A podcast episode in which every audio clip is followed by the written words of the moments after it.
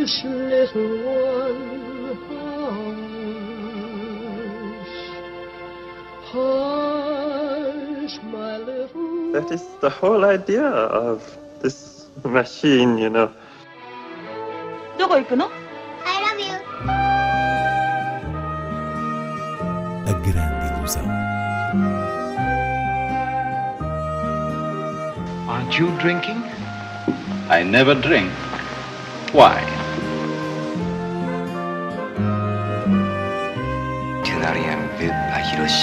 J'ai tout vu, tout.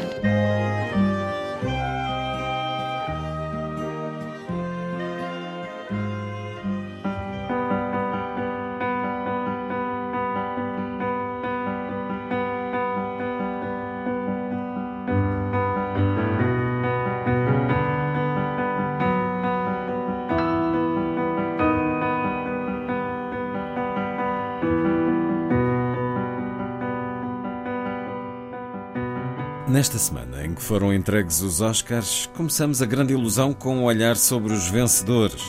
Inês Lourenço, que simbolismo tem esta primeira estatueta de melhor filme para uma produção em língua estrangeira?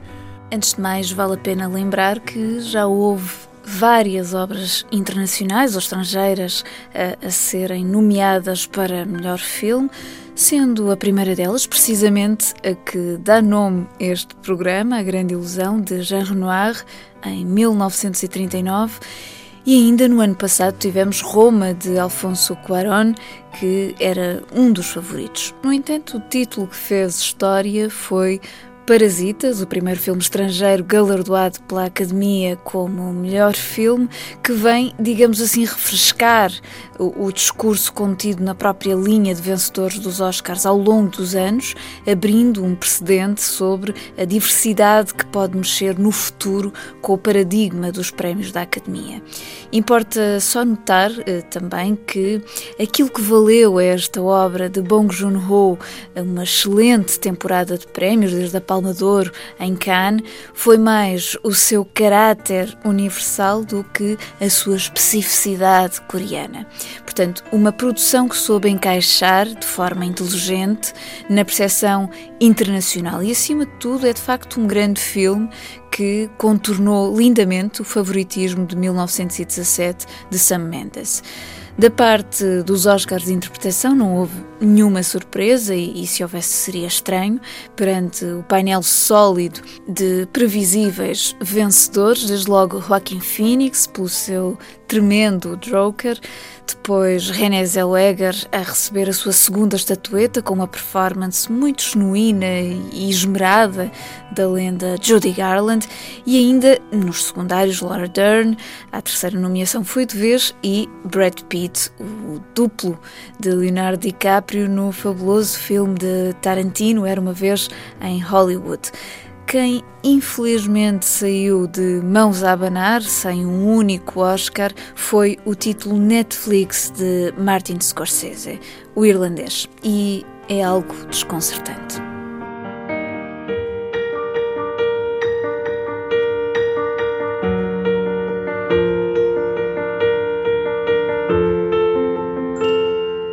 Das estreias da semana, o destaque vai para A Vida Invisível, do brasileiro Karim Ainus. A Vida Invisível é baseado num romance homónimo de Marta Batalha e conta a história de duas jovens irmãs a viverem no Brasil nos anos 50 que, devido a um desencontro, acabam por perder definitivamente o contacto. Quando uma delas foge para a Grécia, levada por uma paixão e prometendo regressar, a outra, que tinha a ambição de se tornar pianista, de ir estudar para fora, Viena, vê-se obrigada a casar e a conformar-se com a vida doméstica na esperança de um dia ter notícias da irmã. Mas quando esta regressa, ao tentar também reencontrá-la, vê-se travada por uma mentira e começa a enviar cartas que nunca lhe chegam, apesar de estarem as duas a viver no Brasil.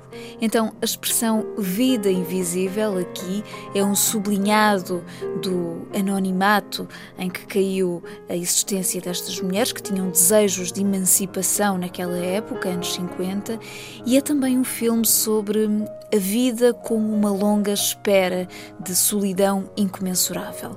No fundo, uma obra de grande folgo melodramático e mesmo por referência e intensidade literária romanesca que examina os aspectos mais íntimos da vivência e, e da entreajuda feminina nesse sentido com uma dimensão de olhar social que adensa a narrativa. Uma narrativa ao mesmo tempo bela e violenta. Rio de Janeiro, 21 de dezembro de 1951.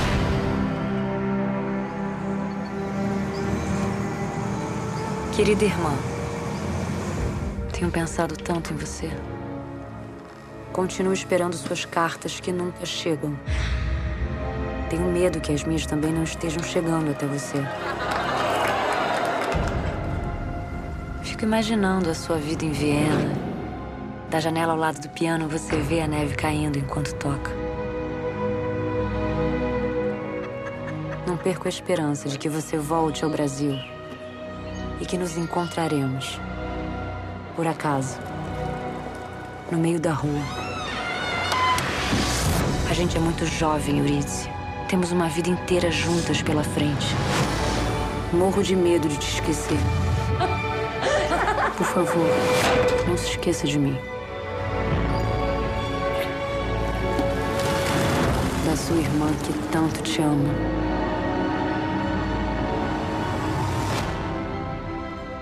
Seguimos com outras propostas de cinema. Nos 70 anos da sua inauguração, o Cinema São Jorge, em Lisboa, organiza no dia 19 uma sessão de matiné com o filme Os Sapatos Vermelhos, da dupla Michael Powell e Emmerich Pressburger. Escusado será dizer que se trata de uma das magníficas obras da história do cinema, com o uso extraordinário do Technicolor e a razão do regresso deste conto de uma bailarina ao grande ecrã do São Jorge está ligada à própria memória desse início de atividade em 1950, ou seja, Os Sapatos Vermelhos foi mesmo o título que inaugurou a sala e por isso faz todo o sentido comemorar através dele a vida deste cinema lisboeta. Por sua vez, no Algarve, o Cineclube de Faro apresenta no próximo domingo 16 a sua sessão mensal de animação para toda a família. Desta vez, uma aventura protagonizada por Pássaros, Zambésia, produção sul-africana. E ao início da tarde, o ciclo de cineconversas intitulado Ganas de Vida, uma parceria com a Asmal, exibe o filme Rugas de Inácio Ferreras, outra animação, agora para os mais crescidos, com a ação centrada num lar de idosos. Falemos agora do terceiro volume dos escritos sobre cinema, primeiro tomo, de João Bernardo da Costa, acaba de ser publicado com a chancela Cinemateca. E continua esse robusto trabalho editorial de reunir numa coleção em jeito de dicionário os textos que João Bernardo da Costa escreveu ao longo do tempo.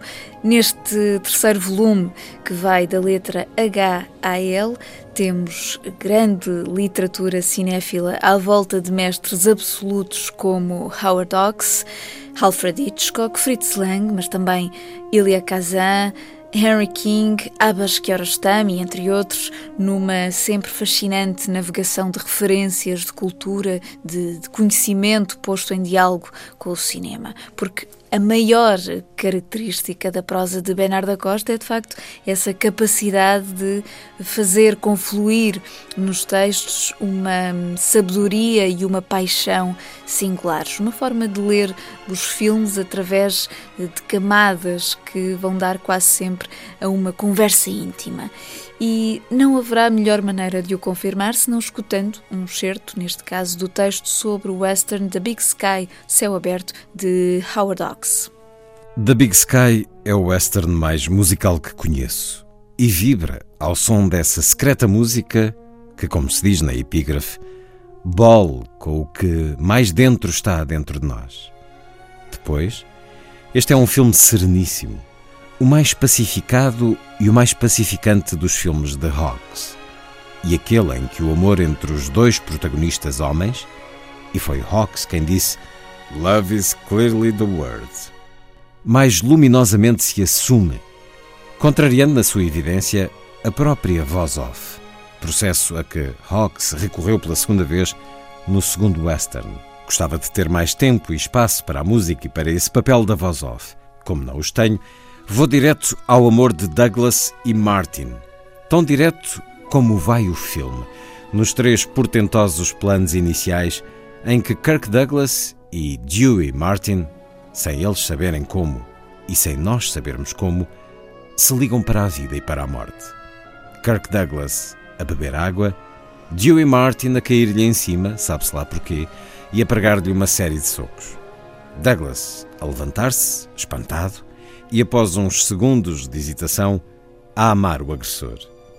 E Jimmy nunca soube porque é que o levou consigo. Resolver toda a complexidade daquela relação em três planos é já tudo dizer sobre a arte de Hawks. Quanto mais vejo essa sequência, mais me espanto.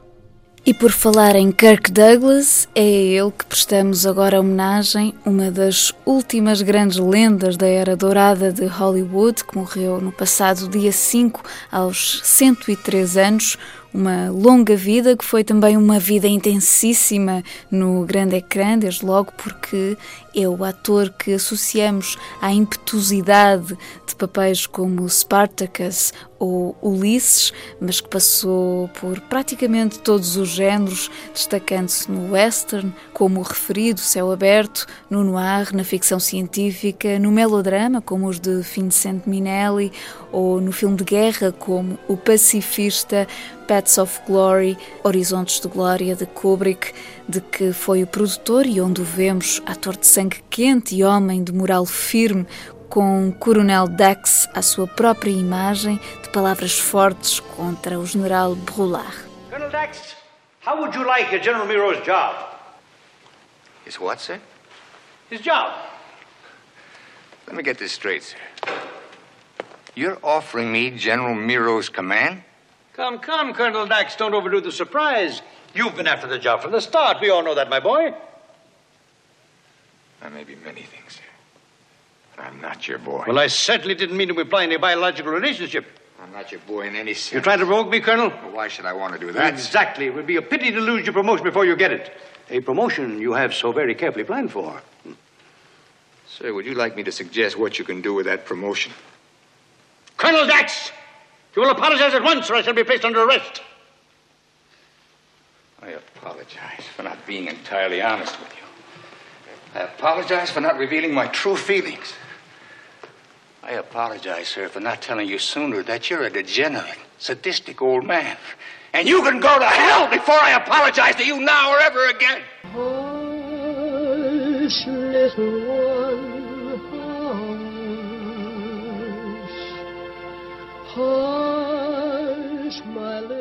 That is the whole idea of this machine, you know. どこ行くの I love you. A grande ilusão. Aren't you drinking? I never drink. Why? Tu n'as rien vu à Hiroshima. J'ai tout vu.